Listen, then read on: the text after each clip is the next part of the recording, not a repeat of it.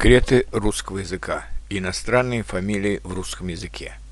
Вы знаете, что большинство русских, фамилий, русских имен и фамилий склоняются. Например, Владимир Иванов. Нет Владимира Иванова к Владимиру Иванову. Людмила Сергеева. Нет Людмилы Сергеевой к Людмиле Сергеевой. Но нужно ли склонять иностранные имена и фамилии? Мужские имена и фамилии склоняются, если они оканчиваются на согласный.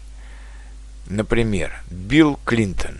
Нет Билла Клинтона. К Биллу Клинтону. Вижу Билла Клинтона. С Биллом Клинтоном. Книга о Билле Клинтоне. Рассказы Джека Лондона.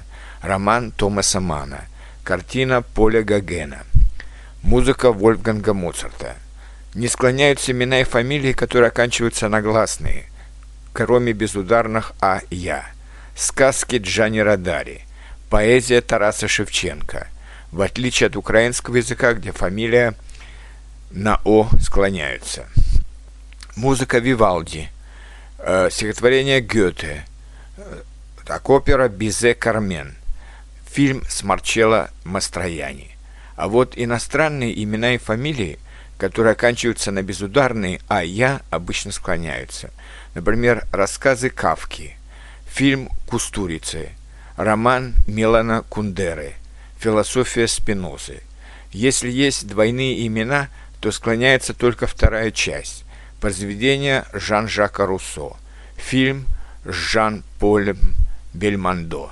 Женские имена и фамилии – кроме оканчивающихся на «ея» «ия», не склоняются.